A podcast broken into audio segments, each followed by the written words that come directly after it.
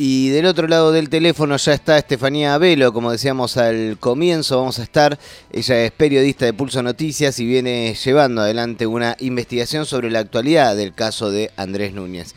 Buenos días, Estefanía, ¿cómo va? Hola Pablo, buen día, ¿cómo va? Muy bien, muy bien. Eh, estás eh, haciendo este, esta investigación, esta, esta futura eh, nota de, para Pulso Noticias. Eh, ¿cómo, ¿Cómo viene siendo el trabajo? ¿Hacia dónde quiere ir esta, esta nota? ¿Qué es lo que estás eh, investigando? Sí, así es. nada, ya en breve vamos a hacer una nueva publicación debido a, la última novedad que, tuvimos en el caso de Andrés Núñez. Recordamos que es un caso de, hace más de tres décadas. Eh, la recordamos siempre a Mirna, que es la, compañera de Andrés Núñez, que está presente en todas las, movilizaciones de nuestra ciudad y bueno, viene manteniendo firme su reclamo. Y, el lunes se enteró que, la jueza Laura Lazana, que es la, saga, que es la, la, titular de la sala 2 de la Cámara de Apelaciones en lo penal de, La Plata, eh, le concedió de manera unipersonal la libertad condicional a unos, a uno de los agentes policiales involucrados en la desaparición seguida, la desaparición forzada seguida de muerte de, Andrés Núñez. Eh, la verdad que es un, un fallo, bueno, súper repudiable y polémico porque a Andrés lo secuestraron, en septiembre de 1992, lo detuvieron de manera ilegal, lo llevaron a lo que era la ex brigada de investigaciones de La Plata, que hoy es la, la BDI, que está ubicada en 61, entre 12 y 13. Allí lo torturaron, le aplicaron submarino seco y después lo intentaron desaparecer. Quemaron su cuerpo y lo enterraron en, un campo de General Belgrano.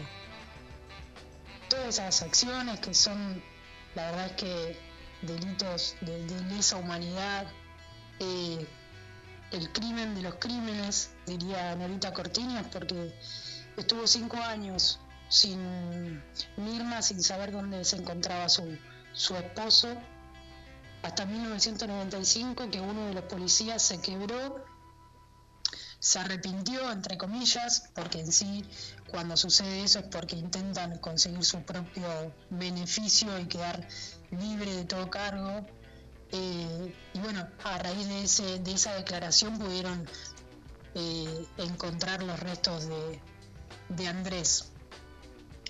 Este policía, Alfredo Jorge González, es quien viene, estaba detenido en la unidad 9 de La Plata y es quien viene hace años principalmente durante la pandemia, haciendo presentaciones para pedir beneficios, para pedir salidas transitorias, pedir libertad condicional y se las han ido rechazando. Pero bueno, lamentablemente este lunes eh, la jueza se lo concede, así que la defensa de Mirna está preparando la, la apelación y lo va a apelar porque hay nada, decenas de argumentos para decir que este policía que en el momento del hecho fue quien puso el auto, a Andrés lo, secuestran en un Fiat 147 verde, era su auto particular de él, que lo puso para, para eso, para preparar su grupo de tarea y chupar gente, como pasaba en los 70, la maldita policía bonaerense repetía esas mismas prácticas en los 90. Eh, González estuvo prófugo durante 15 años, desde el 90 que se cometieron los hechos hasta que lo detuvieron en Córdoba en el 2005. Recién después del 2005 que lo detuvieron, llegó a juicio en el 2010 y ahí fue condenado a prisión perpetua. Lleva unos 15 años detenido más o menos, 15 años prófugo, 15 años detenido y ahora pide la, la libertad condicional. Tefa, ¿Y cuáles son los argumentos que la jueza La Saga da para concederle eh, este pedido ahora? Porque nada, digo, está, queda aprobado la, la, participación, eh, la, la no, estos 15 años prófugos, digo, no es que estuvo siempre al servicio de la justicia, este ex sargento. ¿Cuál es el argumento que ahora dice la jueza como para poder darle la, la libertad? Sí, ella acepta todos los informes que él presentó del servicio penitenciario, la buena conducta, la calificación 10 que le dan del servicio penitenciario por los diferentes estudios que hizo allí adentro, y porque él también pide eh, la ley del beneficio del 2 por 1 y la jueza ahí se lo acepta. Sin embargo, esa ley fue sancionada en 1994 y a los pocos años eh, fue modificada. Y tampoco, según lo que pudimos charlar con la defensa de, Mirna, tampoco eh, encuadra esa normativa legal eh, del 2 por 1 del beneficio del 2 por 1 para, para este policía, porque el hecho se cometió antes de la sanción de esa ley y después él estuvo detenido posterior de, de la vigencia de esa ley. Así que tampoco encuadra por ningún lado, pero eh, la jueza intenta aceptar y intenta darle el beneficio del 2 por 1 Ahí la, la, nombrabas varias veces a, Mirna. Eh, nada, estar investigando este, este caso es necesariamente estar caminando junto a Mirna, su lucha. ¿Qué, qué nos podés decir de, de, esa experiencia también de compartir esta investigación con Mirna eh, y su lucha?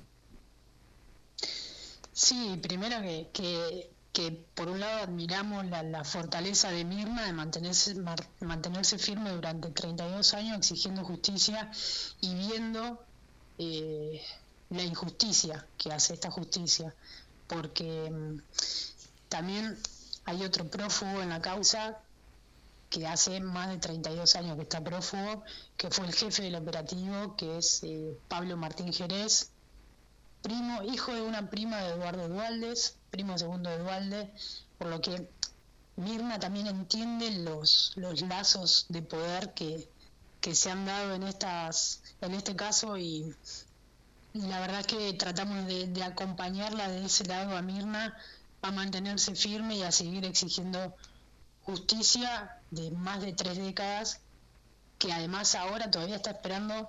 Este año confirmaron la elevación a juicio después de mucha discusión judicial de si son estos tres jueces los que van a estar a cargo del juicio o no, eh, por, contra cuatro policías que, que, encubrieron, que omitieron las torturas que tuvieron presente ese día en la brigada de, investigaciones. Así que también desde el Pulso Noticias nos parece importante acompañar esta lucha y difundir eh, las novedades de este caso que como te digo, ya hace más de tres décadas que se viene pidiendo justicia y siguen apareciendo injusticias.